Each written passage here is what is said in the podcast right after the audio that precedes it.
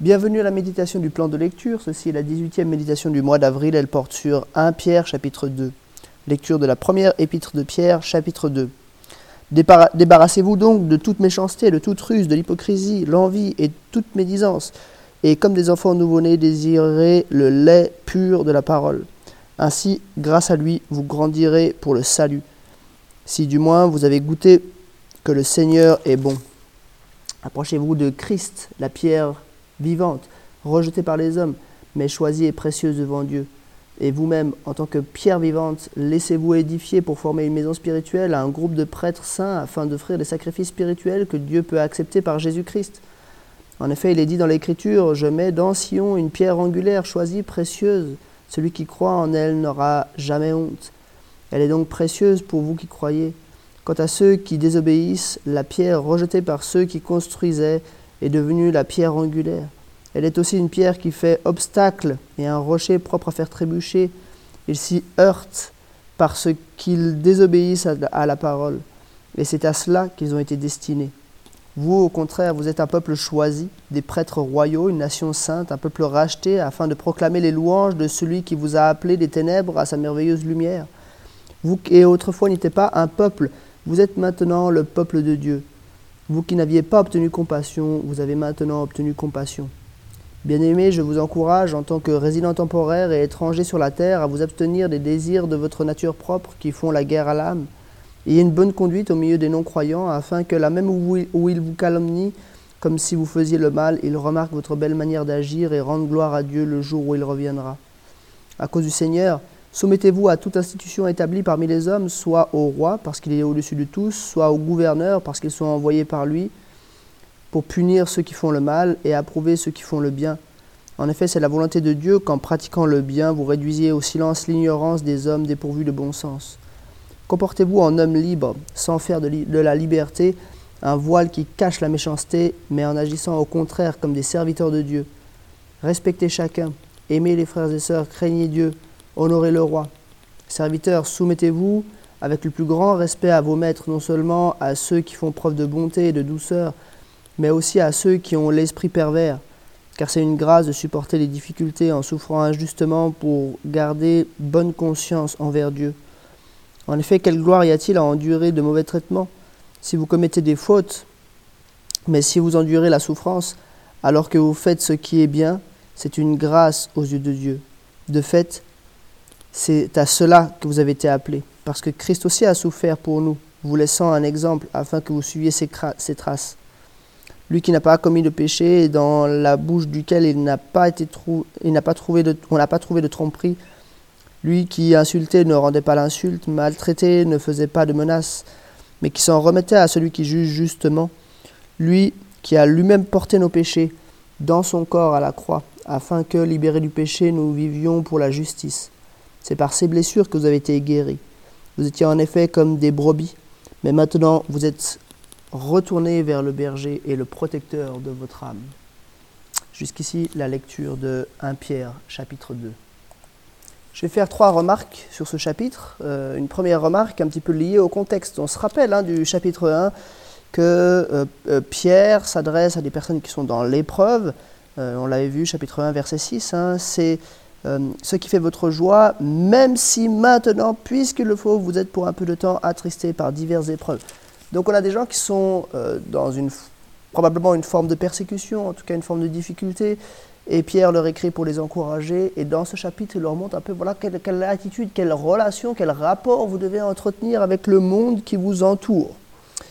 Euh, et puis, donc, deuxième et troisième remarque, euh, je, vais les faire en parallèle, mais je les annonce déjà. Euh, tout d'abord, euh, Pierre explique qu'il y a deux catégories de personnes dans le monde. Ça, c'est les versets 4 à 10. Et puis ensuite, il explique comment, quelle relation, quel type de relation entretenir avec le monde, les versets 11 à 25.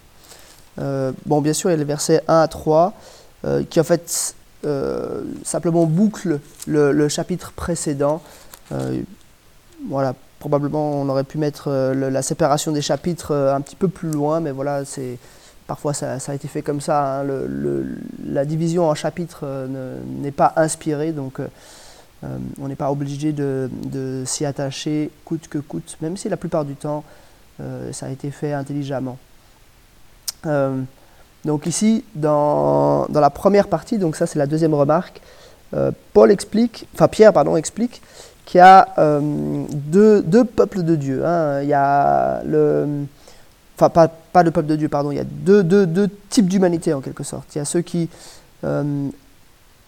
sont, euh, pour qui Christ est un obstacle, un rocher propre à faire trébucher, et à ceux qui, au contraire, sont un peuple choisi des prêtres royaux, une nation sainte, un peuple racheté afin de proclamer les louanges de celui qui vous a appelé des ténèbres à sa merveilleuse lumière.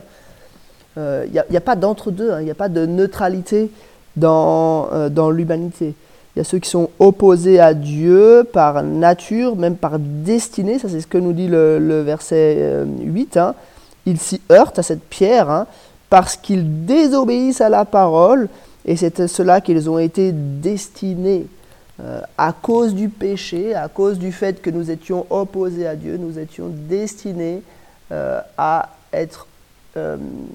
voilà, à, ce que, Christ soit une pierre d'achoppement. Et si euh, Dieu ne s'était pas révélé à nous, si le Saint-Esprit ne, nous avait pas touchés à un moment donné, euh, on, ne pourrait pas euh, croire en Christ, on ne pourrait pas placer notre confiance en lui et être sauvé, être transporté, comme nous le dit le verset 11, des ténèbres à sa merveilleuse lumière. on ne peut pas se sauver soi-même. On ne peut même pas faire le choix de se sauver soi-même. Il faut que Dieu nous transforme, que le Saint-Esprit nous transforme. Et d'ailleurs, il le dit, hein, vous, au contraire, vous êtes un peuple choisi. Euh, Dieu nous a sauvés de A à Z. Ça ne veut pas dire qu'on ne fait pas un choix à un moment donné. Bien sûr, on fait un choix à un moment donné euh, de suivre Dieu, mais c'est, ce choix, il est précédé euh, du fait que, Dieu nous, a choisis pour intégrer son peuple, pour devenir... Et là, on a, quand même des, choses magnifiques. Devenir des prêtres royaux, une nation sainte, un peuple racheté, afin de proclamer les louanges, donc un peuple d'adorateurs. Euh, on est des prêtres, on est dans la présence même de Dieu. C'est inespéré, on n'était même pas du peuple choisi, du peuple juif, euh, et pourtant Dieu a fait de nous une nation sainte, même des prêtres royaux, des prêtres pour le roi des rois. Waouh Nous qui n'étions pas un peuple, on est devenu un peuple. Nous qui n'avions pas, euh, pas compassion, on a obtenu compassion. Ça, c'est une, une, référence au livre du prophète Osée.